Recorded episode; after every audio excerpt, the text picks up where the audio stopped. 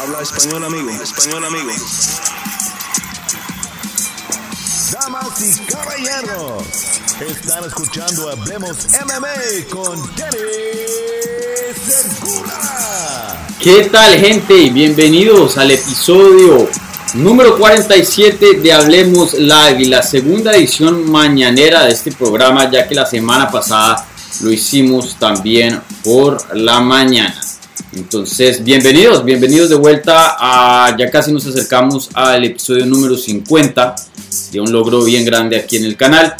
Y, bueno, bastante de qué hablar, como siempre, gente, en el mundo de las artes marciales mixtas, muchas cosas eh, están pasando y esta semana, o bueno, estos últimos días, de, antes de, em, del último episodio que hemos hecho, pues también ha pasado bastante, inclusive eh, anuncios de combates muy, muy grandes.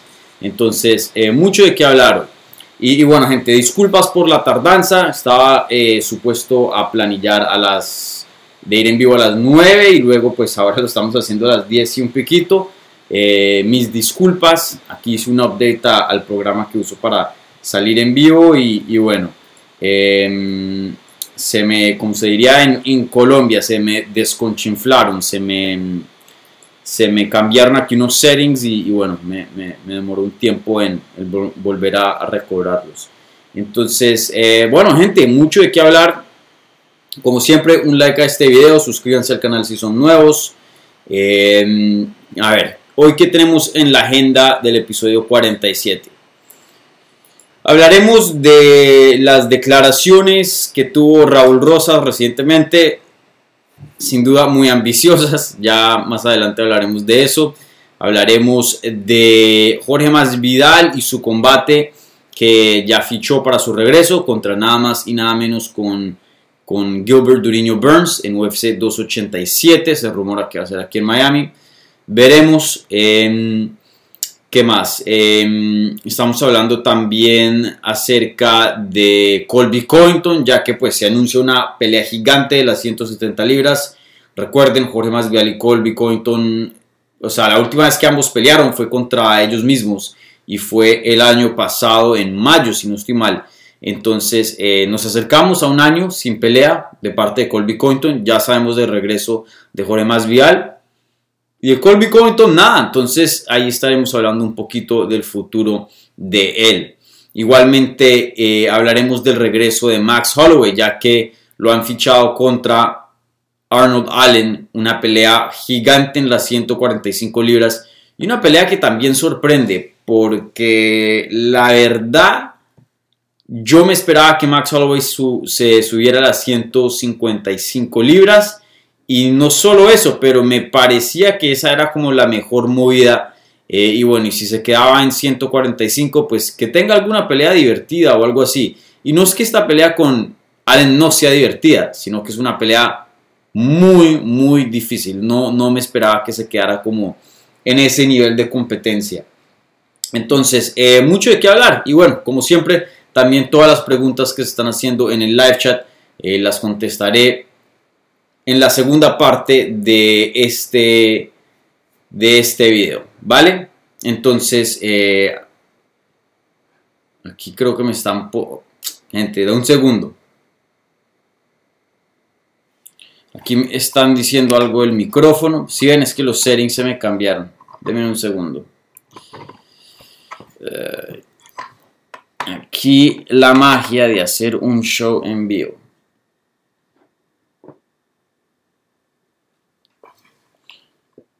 Aquí se me cambiaron todos los settings. A ver. Déjenme un segundo, gente. Qué pena.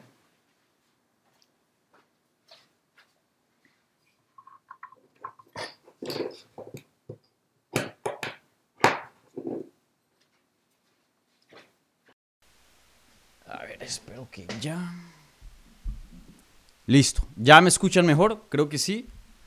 Probando. 1, 2, 3. Ya, ya me deberían eh, escuchar mejor. Estaba usando el otro micrófono, el de la computadora y no el que tengo conectado, entonces ya por fin.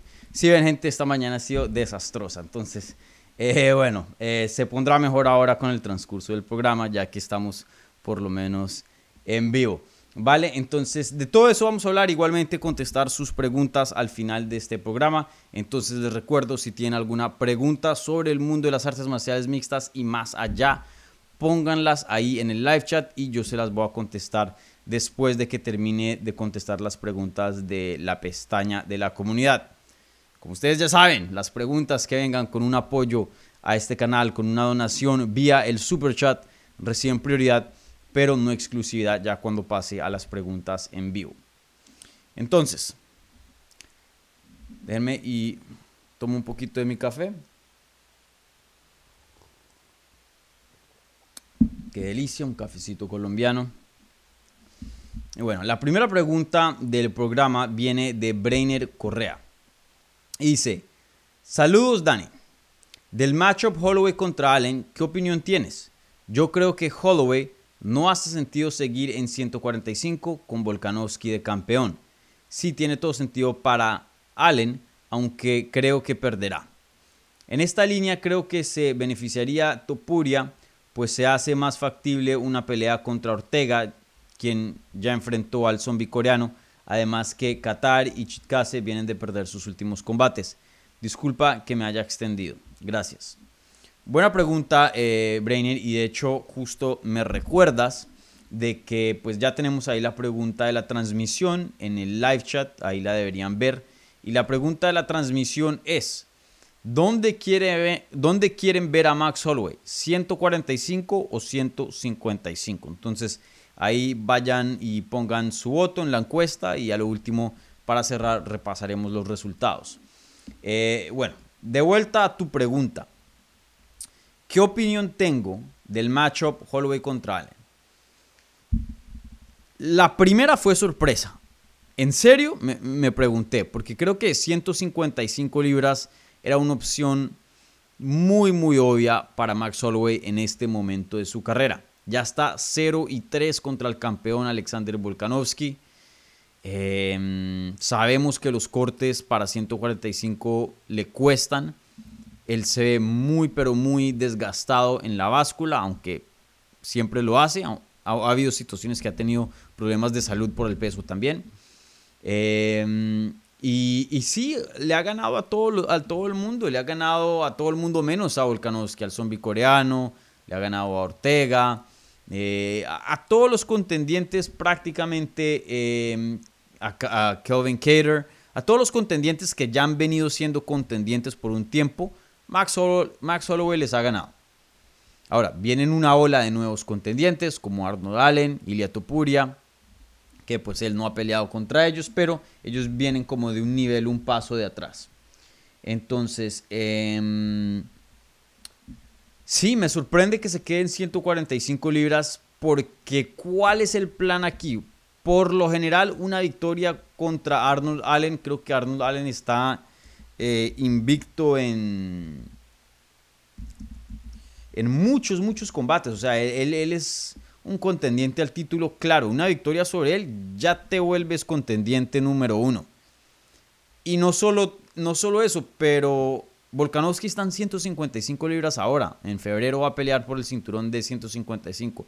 Luego va a tener que regresar en unos meses a defender el cinturón de 145, pierda o gane ahora contra Islam Makashev y pues obviamente hacerlo contra el ganador de la pelea interina eh, entre Josh Emmett y Jair Rodríguez.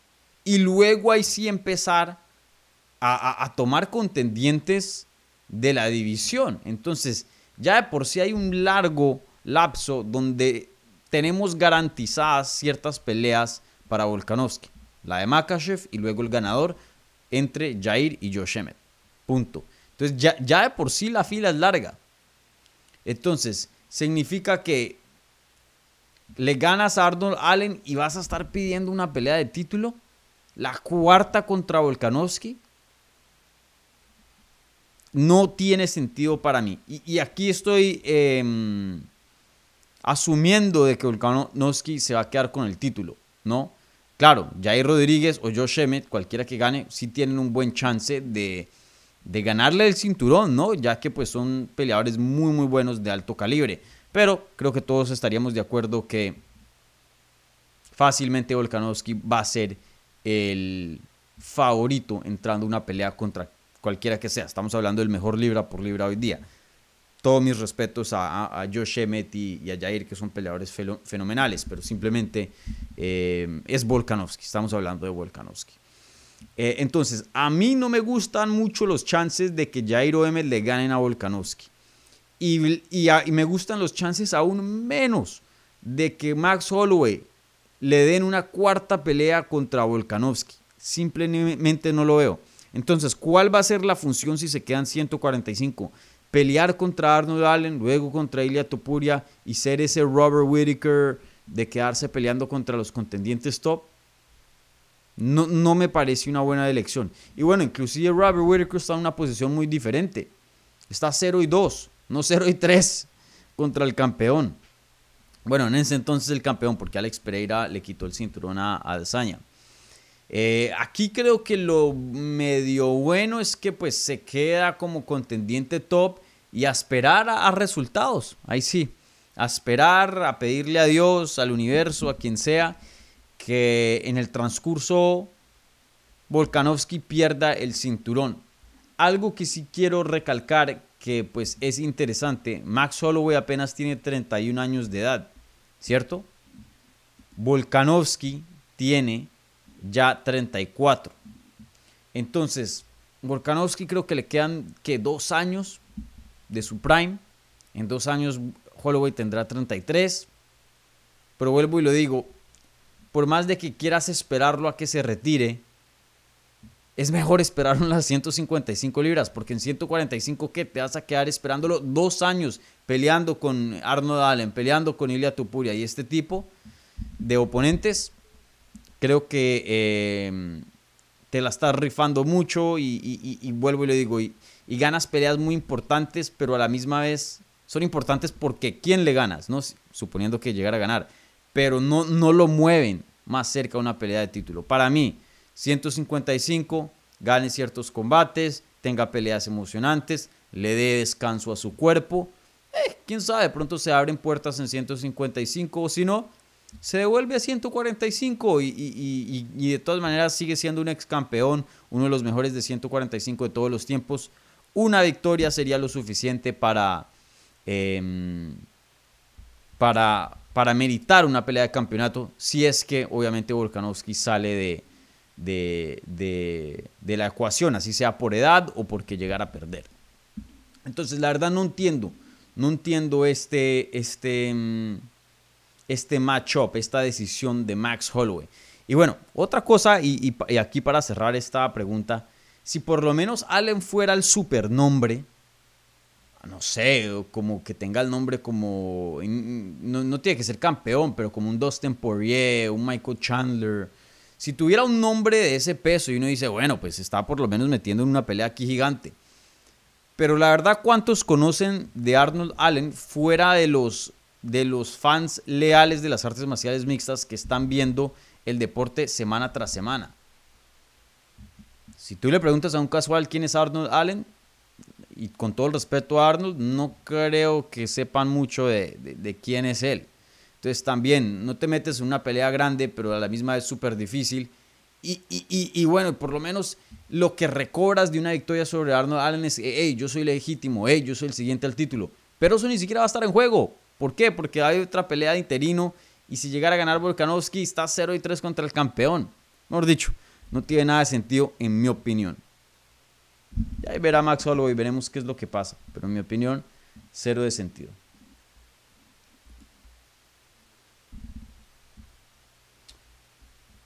Bueno, eh,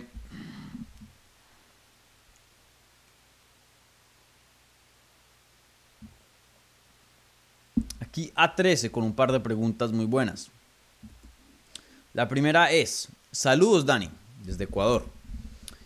¿Quién crees que sea el próximo rival de Colby Cointon? Y si es Muhammad, ¿a quién das de favorito? Hablemos de Colby Cointon, porque, men, ¿qué, qué posición tan extraña en la que se encuentra Colby Cointon? Y una posición que no me esperaba. O sea, si ustedes me hubieran dicho el año pasado, en marzo, después de una gran victoria sobre Jorge Masvidal.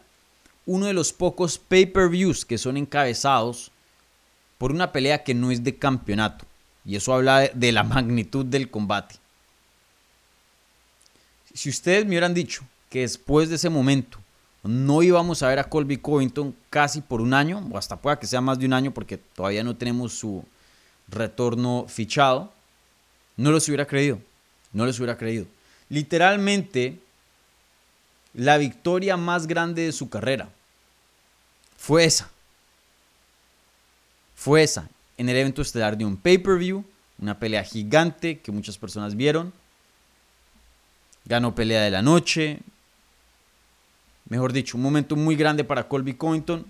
¿Y dónde está? Se desapareció Colby Covington. No estoy diciendo que lo que ganó en esa pelea se haya echado a perder. No, pero sí perdió mucho impulso, men.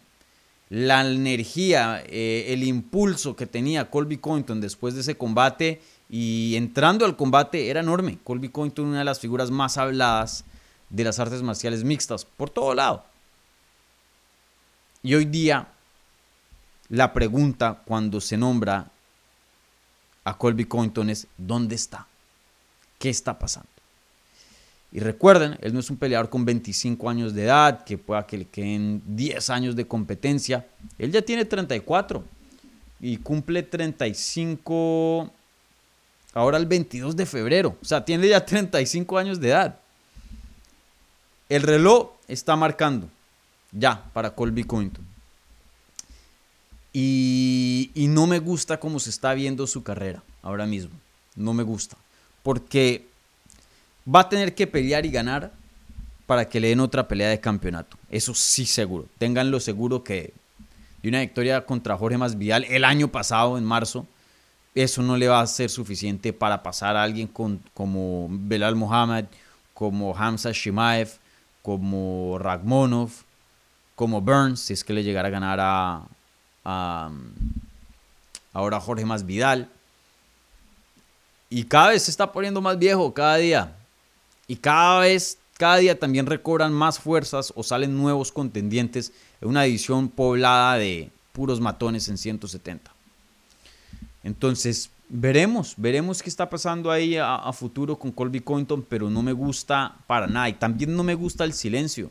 Por lo menos que, que diga algo, que se mantenga en, las noticias, que nos deje saber un poco de su plan y, qué es lo que está pasando, pero hay cero, cero, todo silencio. Lo único que tenemos es estos comerciales que él hace para patrocinadores en su Instagram, así eh, medio cursi, medio cheesy, cringe, donde hace ahí una actuación de, un minuto con un, un Bang Energy Drink o algo así. Entonces, veremos qué pasa, pero la división de, las 170 libras se está empezando a olvidar en cuanto a mérito de Colby Covington. Colby Covington cada día que está pasando está perdiendo más y más relevancia. No solo se aleja más de su última victoria, pero también otros contendientes siguen sumando puntos, siguen sumando eh, victorias. Y ya se está volviendo un poco olvidado el Colby Covington. Obviamente apenas anuncien un regreso recobrará mucho, pero no sé, no, no me gusta para nada lo que está pasando hoy día con la carrera de Colby Covington. Entonces ahí veremos, ahí veremos gente. Pero miren, eh, Burns está ocupado ahora mismo con Jorge Masvidal, Hamza Shimaev no hemos escuchado de él. Eh, Steven Thompson no está interesado en pelear con luchadores. Ahí las únicas dos opciones que le quedan son Hamza Shimaev o Belal Muhammad. Dos peleas muy complicadas. Si yo fuera Colby Covington, peleo con Hamza Shimaev. Hamza Shimaev te trae mucho más en cuanto a respeto, en cuanto a puntos en la división, que una victoria sobre Belal Muhammad. Y las dos son peleas muy complicadas. Hamza de pronto más complicado. Pero no por muchísimo, muchísimo no. Belal Mohamed es muy bueno. Entonces, si las dos peleas ya de por sí son complicadas, pues vete con la que más traiga recompensa. con la que te, con la que te traiga más views. Y esa es la de Hamza Shimaev. Y bueno, Hamza Shimaev está invicto. Bilal Mohamed no. Vamos a, ha perdido en el pasado. Entonces, darle la primera derrota a Shimaev, eso vale bastante. Eso tiene harto peso. Entonces, yo me iría con eso. Yo desde ya empiezo a, mandarle cosas en Twitter, en Instagram a Hamza Shimaev y, hacer una pelea ahí. Eh, pero eso no está pasando. Entonces, veremos. Veremos. Si las cosas siguen así, no me sorprendería si Colby Covington termina su carrera sin pelear nuevamente por un campeonato. O sea, las cosas no están para nada bien. Para nada bien. Bueno, em, pasando aquí a la segunda pregunta de A13. Usualmente eh, no me gusta contestar dos preguntas de la misma persona ya que me gusta darle oportunidad a otras personas, pero eh, nadie más hizo esta pregunta entonces y la quería contestar, entonces aquí vamos a, darle un, segundo chance de, aparecer aquí en el programa A13. Dice, Dani, ¿crees tú que Masvidal va a perder tan feo como la mayoría están prediciendo, que lo van a pasar por arriba y saldrá humillado? ¿O tú ves algún chance? Yo creo que Gilbert saldrá a intercambiar, ahí tiene la oportunidad de algo Jorge, porque si lo llevan al piso y lo controlan, eh, puede perder por decisión. Sé que Duriño es un maestro de Jiu-Jitsu, pero ojo, a Masvidal no lo someten hace años, ni Damien Maya pudo. Eh, sí, eh, buen punto a 13 y, y, gracias por la pregunta, porque sí quería hablar de esto. como saben, yo hice un video acerca del regreso de Jorge Masvidal ahí en el canal. Espero de que lo hayan podido ver. Pero, pero bueno, ese video fue enfocado en, en explicar por qué Jorge Masvidal sigue como un contendiente al título, especialmente con esa pelea. Eh, ¿Por qué este es el plan de Jorge Masvidal? Porque me lo había mencionado en el pasado. Y también hablando pues de por qué también es el último chance de título, igualmente qué tan probable era el chance. E, ese era como el, e, el vibe, el tema del video. Entonces todo estaba enfocado a Jorge Masvidal ganando, ¿no? Y las posibilidades de que ganara. Pero lo que sí no elaboré fue del opuesto. ¿Qué pasa si pierde? Y no solo eso, pero ¿qué pasa si pierde feo? Em, y eso es importante de hablar también. Simplemente quería mantener el video del tema de, del cual lo hice. Y claro, sí, que pierda Jorge Masvidal de una manera muy, pero muy fea, es posible, está 100% en las cartas. Eh, Gilbert Durinho Burns es un monstruo, sí es verdad, a 13, de que Jorge Masvidal tiene una defensa de, Jiu-Jitsu, pero espectacular. Ni Damian Maya, que es un maestro en el Jiu-Jitsu, lo pudo someter. Pero yo diría que Gilbert Burns es más peligroso en el suelo que Damian Maya. En cuanto a deporte, Jiu-Jitsu, Damian Maya creo que pueda que sea más, tenga más prestigio que Burns, pero en cuanto al Jiu-Jitsu, el grappling de las artes marciales mixtas, Burns sí es más peligroso. Uno, porque tiene mejor lucha, entonces se le facilita llevar la pelea al suelo, eh, mucho más que a Damian Maya. Dos, mucho más fuerte físicamente hablando que Damian Maya. Y tres, el jiu-jitsu está ahí a la par. Yo prefiero tener de pronto un jiu-jitsu un, un poquito de menos calidad, pero ser más fuerte y tener derribes mucho mejores. Entonces, em, que a Jorge Masvidal lo sometan en este combate, también están las cartas. O que lo dominen eh, tres asaltos, están las cartas. Aquí lo interesante es que yo no creo que yo no creo que Gilbert esté en ese plan. Pueda que algo use su grappling, pero yo sí creo que va a intercambiar con Jorge Masvidal. Porque miren, en esta división, y no solo en esta división, pero en el deporte general, y específicamente hablando del deporte que vemos dentro de la compañía de UFC, ser emocionante es muy importante. Muy, muy importante. Y por más de que yo no quiera o ustedes no quieran y digan, hey, lo importante aquí es ganar y esto es un deporte. O sea, miren, yo soy fan del Atlético de Madrid. Estamos hablando de fútbol emocionante. El Atleti no tiene un fútbol muy, muy emocionante que digamos. Eh, aunque ha cambiado en recientes tiempos. Eh, pero sí, este deporte no es solo de mérito. También tienes que eh, emocionar, también tienes que, que, darle un show a los fans. Si Gilbert Duriño Burns sale, sale a pelear contra Jorge Masvial, no lo puede someter porque es muy difícil de someter. Y controla, y controla, y controla. Por más de que eso sea impresionante, por más de que eso tenga valor, porque es difícil de ganarle a, alguien como Masvidal brother, no te va a hacer muchos favores. Y por lo menos, si fueras el único contendiente en la edición, pues uno dice, bueno, pues a quién más se le da una pelea de título. Pero UFC tiene muchos, pero muchos otros peleadores con quien escoger. Entonces yo sí creo que un gran porcentaje de esta pelea va a ser Gilbert Duriño Burns peleando de pie con Jorge Masvidal. Ahora, si se meten problemas o se, se le dificulta, ahí va a empezar a usar la lucha, pienso yo. Entonces, eh, gente, si Jorge Masvidal llegara a perder esta pelea y muy feo, se le acaba, se le acaba sus sueños de ser campeón de UFC. Ya con 36 años de edad, creo que es que tiene, ya se puede olvidar de eso. Ahora, mucha gente está diciendo pierde y ya, tiene 38, sí. Eh, Jorge Masvidal. Mucha gente dice no, si pierde ya que se retire. Sí, eso también puede que esté en las cartas, pero no creo. Yo creo que Jorge Masvidal va a seguir peleando porque le quedan combates grandes. Eso sí, una posible pelea contra Conor McGregor. Una posible pelea contra Leon Edwards. Si Leon Edwards llegara a perder contra Camaro Usman. Esa, esa, pelea puede encabezar un evento estelar sin un título. Eh, Michael Chandler ha mostrado interés en pelear con Jorge Masvidal. Kevin Holland está por ahí, que tiene una pelea con Santiago Poncinibio. Mejor dicho, hay nombres, hay peleas grandes. Entonces, veremos qué pasa. Veremos qué pasa. Pero sin duda, eh, de quedan combates grandes a Jorge Masvidal así llegar a perder contra, contra Gilbert Burns. Eh, no es el fin de su carrera. Y si Jorge Masvidal llegara a perder de una manera de que pone un espectáculo, una pelea de la noche, creo que hasta eso pueda que le, le suba un poco su, valor, ya que pues sabemos qué tan bueno es Gilbert Duriño Burns. Entonces eso también está en las cartas, que pierda, pero aún se vea bien y, se gane el respeto de muchos fans, a pesar de que esté en derrota. Otra posible pelea, Tony Ferguson, se me viene a la mente. Eh, quién sabe. Por mucho tiempo también estaba la revancha de Nate Díaz, pero esa no se dio.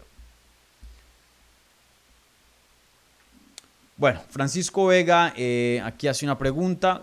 Eh, y dice, saludos Dani, ¿qué opinas de las declaraciones dadas por Raúl Rosas, independiente de sus eh, cualidades para las MMA? ¿No crees que está tanto pasado de revoluciones? Existe en las MMA el tema de la preparación psicológica.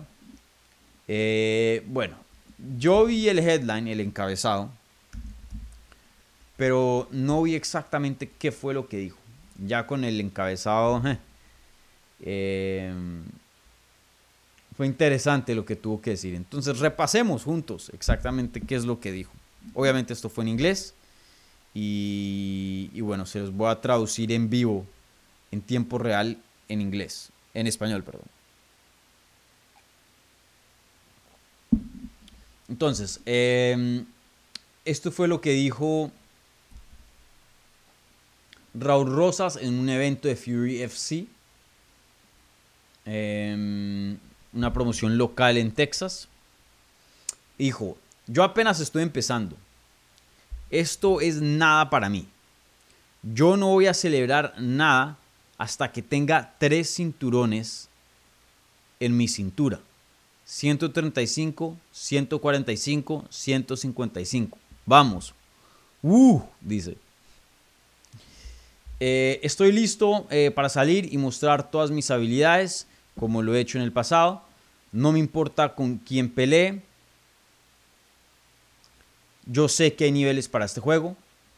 Vayan y vean la pelea del 8 de abril. Voy a mostrar todas mis habilidades y voy a eh, mostrar de que merezco pelear por un título.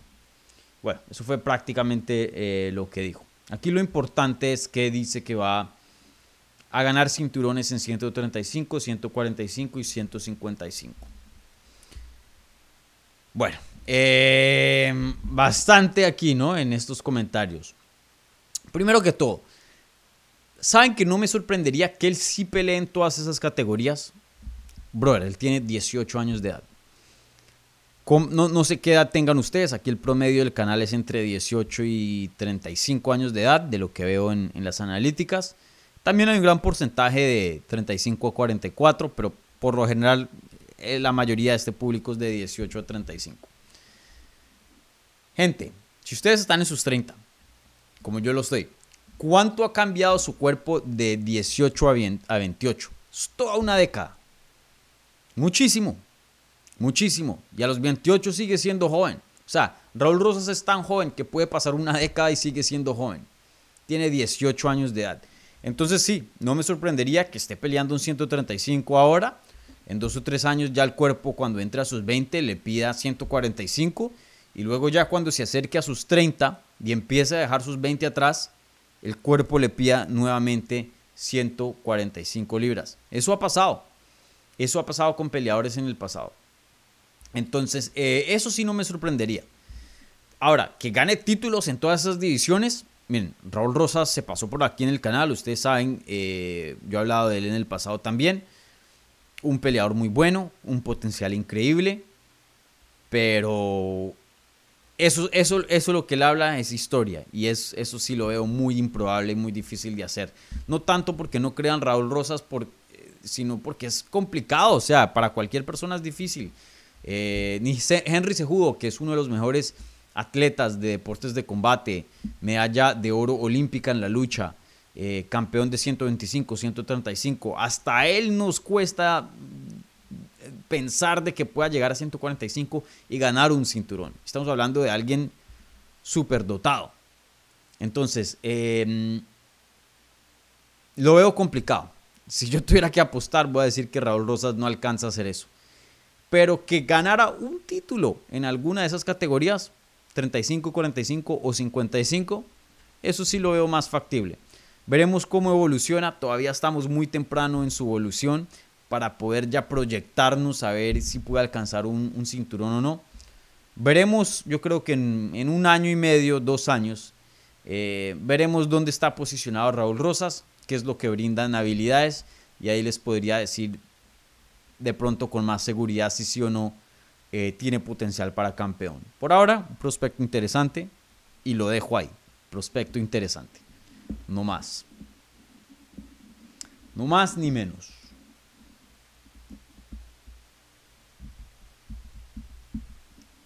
Bueno, una pregunta más y paso a las preguntas que se están haciendo en vivo. MMA Total, saludos desde las costas del mar Caspio. Hmm, supuestamente, ¿no? Dani y Ebro son los GOATs de las MMA en español. De estos prospectos, eh, gracias. De estos prospectos, ¿quién le ves más chance para pelear por un título en breve?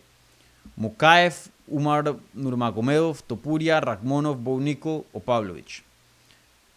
Bueno, Bounico, prospectazo, pero crucémoslo de esa lista, ni siquiera ha hecho su debut con UFC. No está para nada cerca a una pelea de campeonato. Mukaev también le veo mucho. Eh, su última pelea dejó mucho de qué desear. Eh, Umar Nurmagomedov se está viendo excelente, pero la, división de las 135 libras es larga. No creo que le venga una pelea de campeonato pronto. Creo que va a tener que ganar dos o tres peleas más. Ahí los nombres. Rakhmonov, también otro prospectazo. Un super ascenso el que tiene. Pero también Hace unos minutos hablamos de la división de las 170 libras. Eh, hay una trilogía pactada. Si Jorge Masvidal gana y Leon Edwards gana, tenganlo seguro que UFC va a hacer un combate entre esos. Está Hamza Shimaev, está Colby Covington, está Bilal Mohamed esperando. No creo que a Rakhmonov le venga una pelea pronto. Hay los nombres que sí creo que podremos ver pelear por un título en el 2023 es Pavlovich y Topuria. Topuria promete muchísimo, van ascenso y, sin duda yo creo que está a una pelea, a, una pelea de pelear por un cinturón. Si lo llegan a poner contra eh, Brian Ortega, miren, gana esa pelea y de una pasa lo que es eh, una pelea de campeonato, en mi opinión. Y Pavlovich está en las mismas, tiene una racha espectacular Eh, esa edición sí está un poquito más complicada de pronto, pero, pero creo que es muy posible que a finales del 2023 esté peleando, peleando por un cinturón. Veremos la pelea del cinturón vacante entre John Jones y Gunn. El ganador de ahí se me hace que va a pelear en verano contra Stipe Miocic o de pronto un, un poquito después del verano. Y ahí el que sigue sería Pavlovich, pienso yo. Recuerden, Tomás Pino está em, lesionado. Bueno, Curtis Blades también está por ahí. Pero sí, Pavlovich sí tiene un buen chance de que a finales del 2023 o a principios del 2024 esté peleando por un título. Entonces yo diría esos dos, Tupuria y Pavlovich, y si tengo que rankearlos, pondría Tupuria eh, por encima de Pavlovich en mi opinión. Creo que de todos esos prospectos que mencionas, él es el que está más cerca a una pelea de, campeonato. MMA total. Bueno, ahora voy a pasar a las preguntas que se están haciendo en vivo. Aquí en los comentarios, aquí en el live chat de YouTube. Entonces, em, les recuerdo, si quieren participar en vivo aquí en el programa, por favor dejen ahí una pregunta en lo que es el live chat y yo se las voy a contestar. Las preguntas que vengan con un apoyo al canal, con una donación vía el super chat reciben prioridad, pero eh, no exclusividad, como siempre. Eh, bueno, creo que aquí tenemos varias del super chat, entonces contestemos esas primero. Bueno, y como siempre, gente, un like a este video si están viendo esto en vivo o en repetición. Suscríbanse al canal si no lo han hecho todavía. Y si están escuchando en audio y no están viendo mi linda cara y bigote, por favor déjenme un buen review en cualquier plataforma de podcast que estén escuchando este programa. La mayoría de ustedes les gusta Spotify. A mí me gusta Apple Podcast, pero bueno, ya ustedes ya ustedes ahí. Eh, bueno, aquí vino un super chat de Jorge Montes, pero no dijo nada. Jorge, puedes dar una pregunta si quieres, amigo. Gracias, gracias por tu apoyo. Em, muchas gracias. Bueno, si tampoco quieres dar pregunta, también está bien. Ah, bueno, sí tiene pregunta. Y dice, eh, te amo, ¿qué opinión tienes de ¿Qué? ¿Qué opinión te merece Power Slap? Eh, bueno, gracias, Jorge. Em, miren, yo ya hablé de esto. A mí, en mi opinión, Power Slap no me gusta. Creo que el tercer episodio va a ser esta noche, ¿no? Esos son los miércoles. Miren, ni siquiera me sé muy bien el horario de, de Power Slap. Este. Em, pero yo pensé, la verdad, que no iba a tener mucho éxito el primer episodio mostró eso, creo que tuvo apenas en TVS como 200 mil 30 views, algo así, eh, de, gente viendo el programa. Eso es muy bajo teniendo en cuenta el canal en el que estaban y la programación que eh, les seguías eh, antes. Creo que era algo de lucha y, había hecho como, si no estoy mal, se acercó a un millón o un millón ya de, gente viendo. Entonces, de, pasar de un millón a que la, nada más se queden 200 mil personas eso habla de, del interés, ¿no? Pero luego sale el segundo episodio y creo que hizo como 400 mil y pico eh, de lo que se reporta. Entonces casi que se dobló. Entonces, em, parece que el interés está creciendo. No lo sé. Yo en mi opinión no creo que ese proyecto tenga mucha vida. Creo que es algo que la gente ve por eh, la novela, ¿no? Por ah, algo nuevo, por la novedad.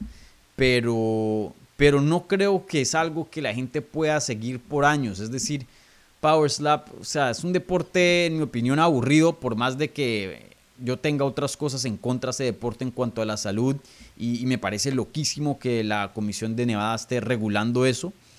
Eh, pero, men, o sea, no hay mucha estrategia, literalmente es ver dos personas dándose cachetadas. De pronto hay el clip en Instagram o, en Twitter, pero sentarse a ver una hora de eso, no gracias.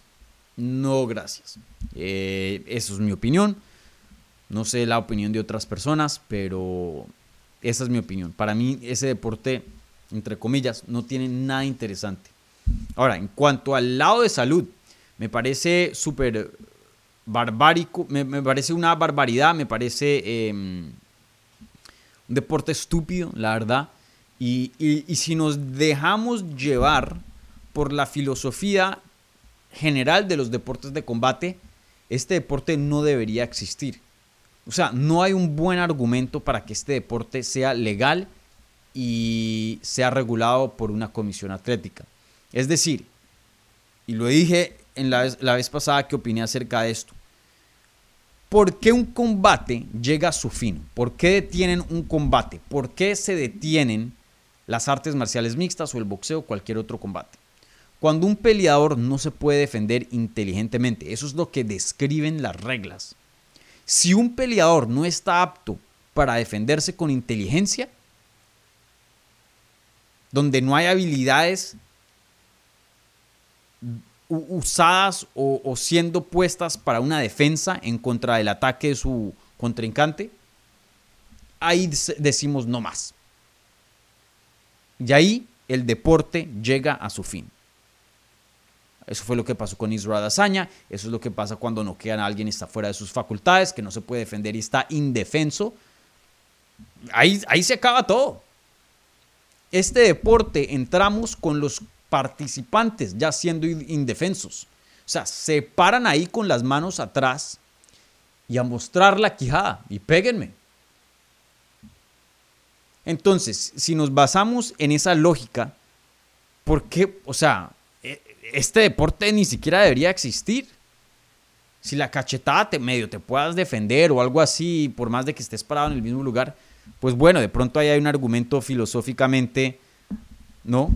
Em, si nos basamos en, cómo pensamos de los deportes de combate, pero no lo hay.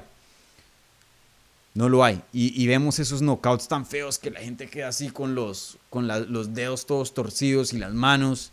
Y es como que, no sé no sé. No, no, no es mi deporte. Entre comillas. No me gusta para nada, no lo he visto y no lo voy a ver. Em, lo poco que he visto es lo que circula en redes, pero no me voy a sentar a verlo en el televisor en, el canal de TVS. No, gracias. Antonio Pereira, aquí eh, con un apoyo al canal. Eh, una pregunta del super chat. Dice, ¿qué opinas del TOF McGregor contra Chandler? Bueno, eh, otro tópico importante. Eh, me sorprende de hecho de que no hayan preguntado acerca de esto en la pestaña de la comunidad. pero bueno, aquí Antonio preguntando acerca de TOF. Eso estuvo en las noticias bastante la semana pasada porque McGregor puso en Instagram que supuestamente UFC lo contactó para que sea coach, entrenador de lo que es el reality eh, TV show, em, esta serie de, de reality que, que, UFC hace, eh, The Ultimate Fighter. Y lo contactó para ser entrenador. También más o menos alrededor del mismo tiempo, Tony Ferguson puso en Instagram que también UFC lo contactó. Entonces parece que están haciendo, están gestionando a ver si ponen a esos dos como entrenadores. Y en el transcurso de eso, pues eh, parece ser que no hay nada eh, pactado, ya que pues McGregor y Ferguson mencionaron que les preguntaron, pero todavía no hay nada firmado. Eh, mucha gente se ha preguntado de, de, posibles shows de The Ultimate Fighter con Conor McGregor, diferentes variaciones. Entonces hay varios que han dicho Chandler, hay otros que han dicho Poirier, muchos Ferguson. y bueno, muy interesante esa conversación. A mí, The Ultimate Fighter fue el show que me hizo volverme un fan, un fanático, pero así duro, grande, de las artes marciales mixtas. El primero, el que estaba en Spike TV, que eso fue en el 2006. Em, ese fue el show que, me enamoró de las artes marciales mixtas. Para mí es un show muy importante, un show que, que quiero bastante, pero eso sí, en el transcurso de los años se ha perdido el valor del show Eh, ya que ganar un trofeo de The Ultimate Fighter como no significa lo mismo que antes. Antes tenía más prestigio, hoy día no lo tiene. Y, no sé, pero ha perdido mucha popularidad y, hoy día no tiene el éxito que, que ha tenido en el pasado. Sin duda, si traen a McGregor como coach, eso va a revivir bastante. ¿Quién no quiere ver a McGregor? McGregor, cualquier videito de McGregor explota. Entonces todo un show, un reality, pues claro que va a ser buenos números. Creo que sí es una buena estrategia de revivir un poco ese programa. Y en cuanto a, a posibles em, contrincantes como entrenador para que juegue con, a la par con McGregor en el show, aquí yo pienso que UFC tuvo un, aquí unos errores. Eh, y claro, todo esto es difícil porque estamos hablando de negociar con estrellas, pero para mí el show tenía que haber sido McGregor contra Nate Díaz. Que se estén ahí hablando, estén ahí en una casa hablándose, compitiendo con sus equipos, siendo coaches, los dos tienen mucho que dar como entrenadores. Crear un, un hype, un build-up a una trilogía y ya cerrar con los coaches peleando, cerrar una trilogía gigante. Eso es lo que UFC debió haber hecho le debió haber propuesto eso a Nate Díaz en el contrato. Mire, trilogía contra McGregor asegurada, haga el show. Nate Díaz ganó The Ultimate Fighter también, entonces recuerden, hace muchos años atrás, él entró a UFC a través de Ultimate Fighter, entonces algo poético ahí también. Em, y darle todo el dinero necesario a Nate Díaz para que hagan eso. Se los aseguro, un show de reality entre esos dos explota, explota. Y eso sí reviviría lo que es The Ultimate Fighter.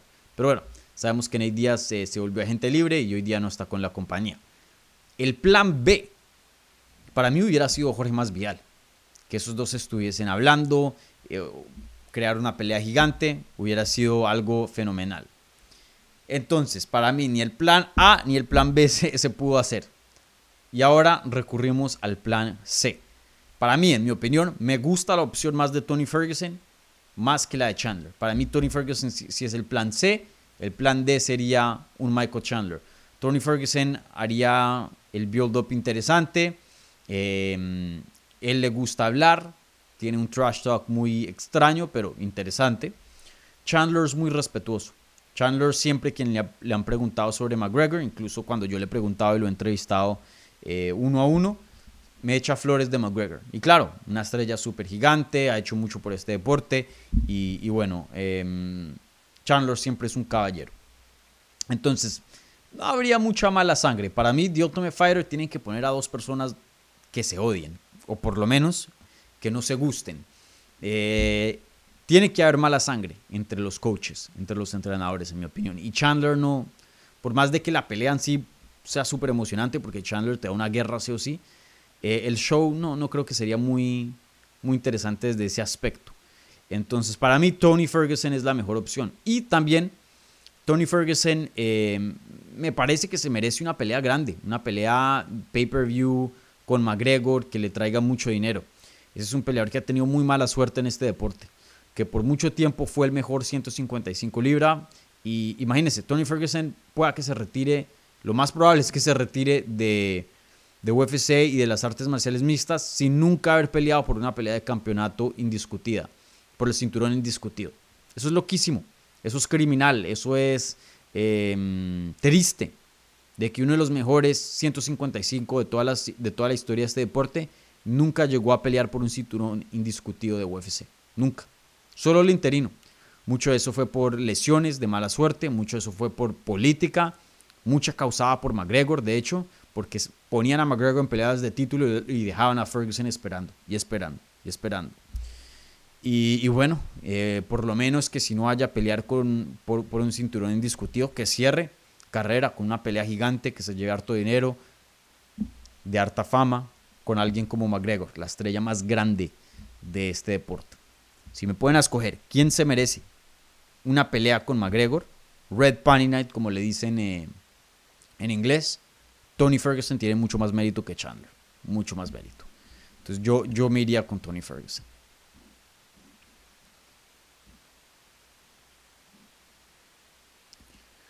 Raúl Cedeño. Eh, dice, Dani, gracias por la imparcialidad. Eh, Chito gana. Esa pelea es muy, muy reñida. Yo me voy con Chito como favorito. Creo que las apuestas tienen a Chito como el underdog. Em, ya les digo. Creo que había visto eso y me sorprendió bastante. Imagínense.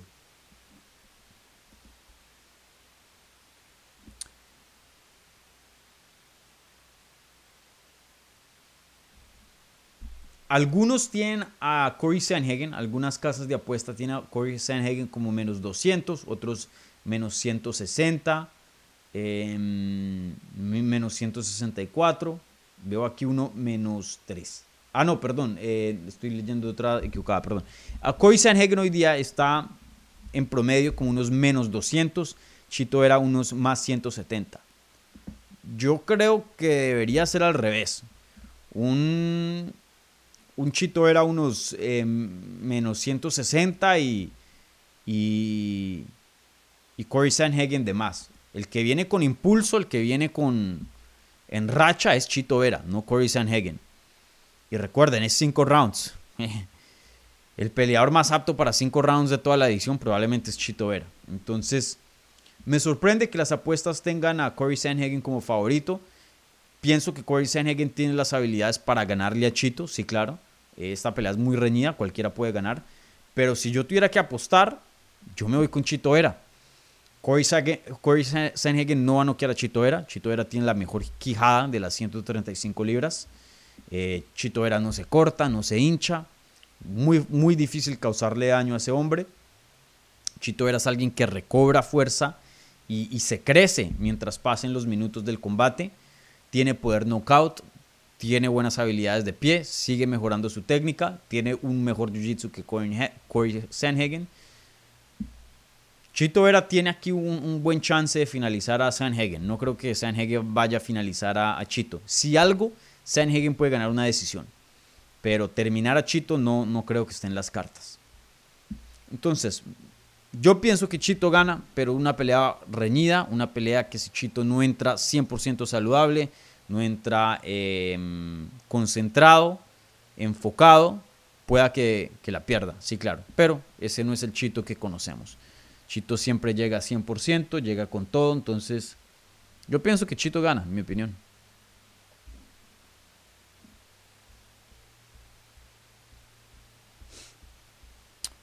Bueno, creo que tenemos aquí otra del super chat, si no estoy mal, si no ya paso a las otras. Sí, esa fue la última. Vale, gracias eh, muchachos por, por ahí el apoyo en el super chat. Bueno, bueno. Aquí Amilcar Díaz Romero dice, eh, Dani, buenos días. Qué rico horario para escucharte y trabajar al mismo tiempo.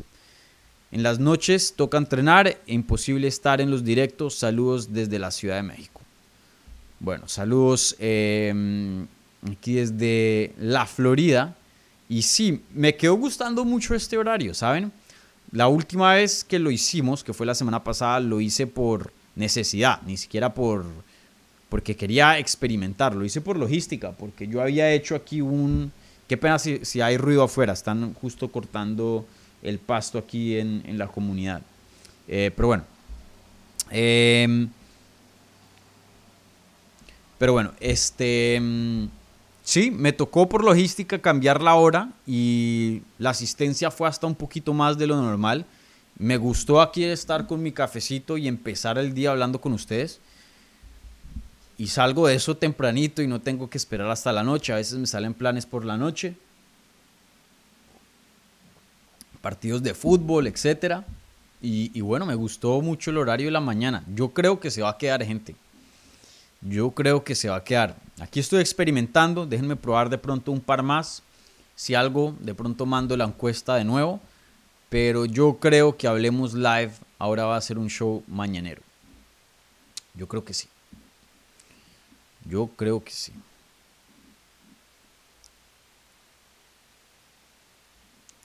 Gustavo Enrique Núñez Morán, ¿cuáles te parecen las peleas más interesantes para este fin de semana? Ojo, les dejo saber hoy día, eh, creo que la gente de Estados Unidos, si me están viendo de Estados Unidos, están muy familiarizados con el producto de Bellator.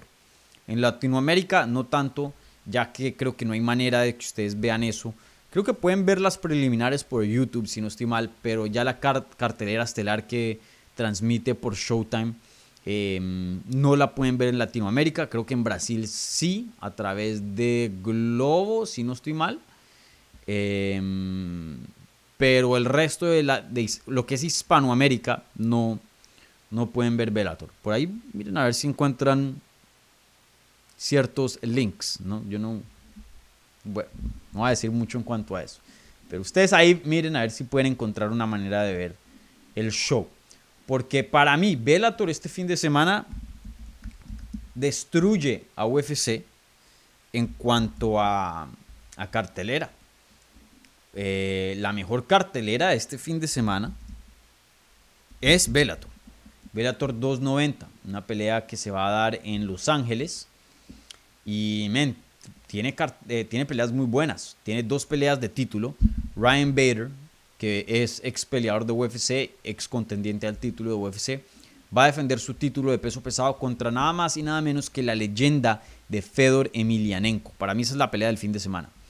Eh, y también es la pelea de retiro de Fedor Emelianenko, ya que cierra una carrera pero histórica, el mejor peso pesado que ha existido en el deporte, Fedor Emelianenko, punto.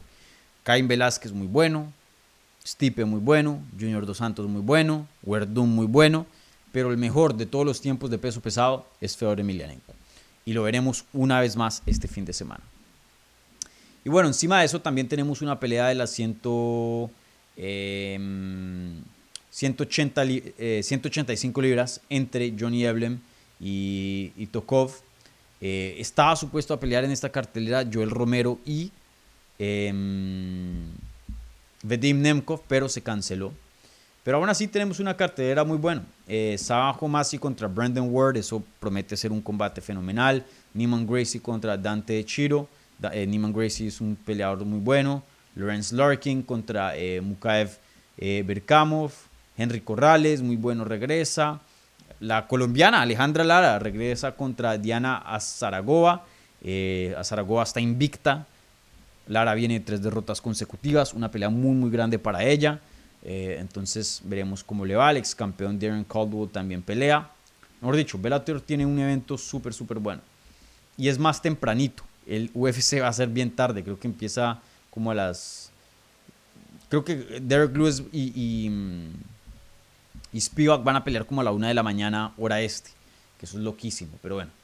Eh, entonces sí, la pelea que estoy más entusiasmado es ese Vader contra Fedor Emelianenko. Veremos si puede cerrar Fedor Emelianenko eh, con broche de oro, una carrera legendaria, porque mm, sin duda el mejor, y yo no creo que haya argumento, el mejor eh, peso pesado de toda la historia, por ahora. Veremos quién lo pasa a futuro, pero por ahora ese puesto tiene un nombre y es Fedor Emelianenko. Bueno, gente, eh, contesto una más. No, más bien, ¿saben qué? Voy a cerrar aquí programa con... Em, voy a cerrar aquí programa con la encuesta. No se me, no se me olvidó.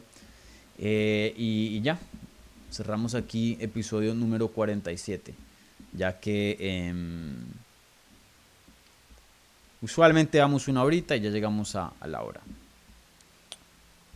Entonces, eh, ya cerró la encuesta. Ya les voy a dar los resultados. Cerró la encuesta. Entonces, la pregunta del episodio número 47 de Hablemos Live era, ¿dónde quieren ver a Max Holloway?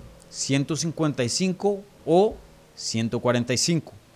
Hubo 137 votos. El 59% dijo peso ligero, 155. Y el 40% dijo 145. No me pregunten a dónde se fue el 1%, simplemente les estoy leyendo aquí eh, los resultados que YouTube me, me da ya al cerrar la encuesta. La pregunta de la transmisión.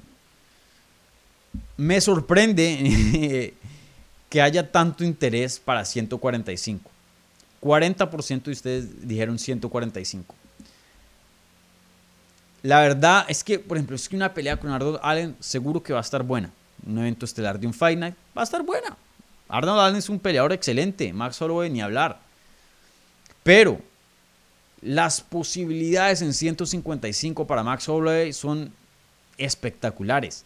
Max Holloway contra Michael Chandler, Max Holloway contra Justin Gagey, Max Holloway contra Conor McGregor, Max Holloway contra Bobby Green, Max Holloway contra Dan Hooker. Mejor dicho, aquí yo me puedo quedar una hora más del programa hablando de todas las posibilidades para Max Holloway en 155.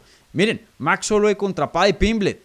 No sé, aquí estoy ya de pronto hablando de más. Max Holloway, Tony Ferguson. Max Holloway, eh, ¿quién más? Déjenme ver los rankings rápidamente y les, sigo mandando aquí nombres. Eh, Max Holloway, Charles Oliveira. Que de hecho ellos dos, ellos dos ya pelearon, si no estoy mal, sería una revancha. Ellos pelearon en 145 libras en... ¿Cuándo fue eso? En... Ya les digo. denme en un segundo, denme en un segundo. Max Holloway peleó contra Charles Oliveira en el 2015 y ganó vía knockout técnico. Imagínense, eso fue eh, cuando Max Holloway era un jovencito, eh, porque apenas tenía como 24 años de edad, fue el evento estelar de un, Fight Night, imagínense. En el 2015, hace 7 años, 8 años, pelearon ellos em, en Canadá. Una revancha entre esos dos en 155 sería espectacular.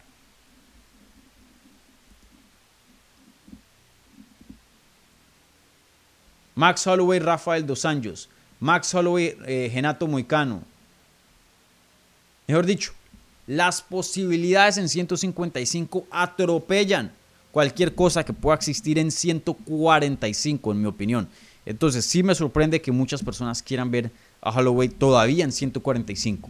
Ahora, si el campeón llegara a cambiar y sea Jair Rodríguez, sea Joe Emmett y se vaya Volkanovski se retire, lo que sea, de pronto ahí sí sube mi interés y por mucho. Y de hecho yo pondría 145 por encima de 155. Pero eso no está en las cartas ahora mismo.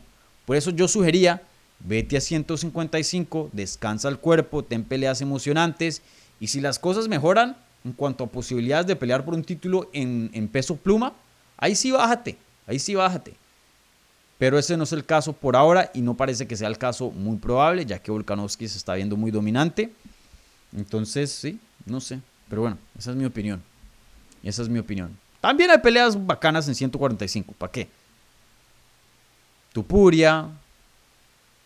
Allen es buena. También hay peleas buenas, ¿no? Pero bueno, en mi opinión, 155 es una división mucho más eh, mucho más emocionante para Max Holloway.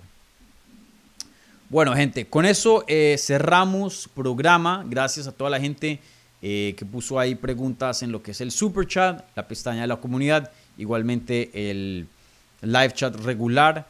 Em, gracias a toda la gente que está viendo en vivo, si están escuchando esto en repetición, en audio o en YouTube, también muchas gracias. Como siempre, un like al video un buen review en cualquier plataforma de podcast que estén escuchando este programa. Y si son nuevos y les gustó aquí el show, por favor suscríbanse para más contenido sobre las artes marciales mixtas en español. ¿Vale? Eh, no me olvidé la pregunta de la transmisión, este episodio, y nadie tuvo que recordarme, así que vamos mejorando, gente. Disculpas por el, la tardancia eh, esta mañana, se me presentaron unas cosas. Eh, y bueno, nos veremos el próximo miércoles en cuanto a en vivo el próximo miércoles en un nuevo episodio de Hablemos Live número 48 a las 9 de la mañana. Nos vamos a quedar con esta hora por ahora. Si hay algún cambio, yo les notifico ahí en eh, las redes, igualmente en la pestaña de la comunidad de YouTube. También vayan, síganos en todas las redes, Twitter, Instagram, Facebook, arroba Hablemos MMA, a mí personalmente, arroba Dani Segura TV. Y, bueno, Eh, ahí veremos. Pero creo que este show ya, ya quedó como mañanero. Creo que a muchas personas les están gustando y, a mí me encanta empezar aquí con mi cafecito y empezar mi día hablando con ustedes. Así que gracias gente. Eh, cuídense. Esta semana ya hice una entrevista con Alejandra Lara, está en el canal. Véanla antes de que pelee en Velator 90. Eh, el jueves, o creo que el, el viernes por la mañana probablemente, lo más probable es que publique una previa que voy a hacer para Bellator 290, hablando de la última pelea de Fedor Emelianenko, una figura histórica. La voy a hacer con Jorge Ebro, eso es lo que tenemos planeado. Entonces estén al tanto de eso. Y creo que se viene otra entrevista más, em, ya les confirmo más adelantico, pero el jueves pueda que tengamos otra entrevista más. Así que bueno, un abrazo gigante y nos vemos. Chao.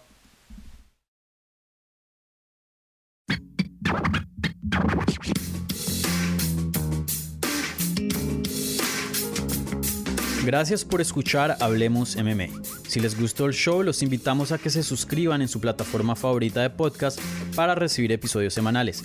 También déjanos tu review o cualquier comentario. Pueden seguir Hablemos MMA en Twitter, Instagram y Facebook en arroba Hablemos MMA. Y me pueden seguir a mí en arroba Dani Segura TV. Hablamos la próxima semana.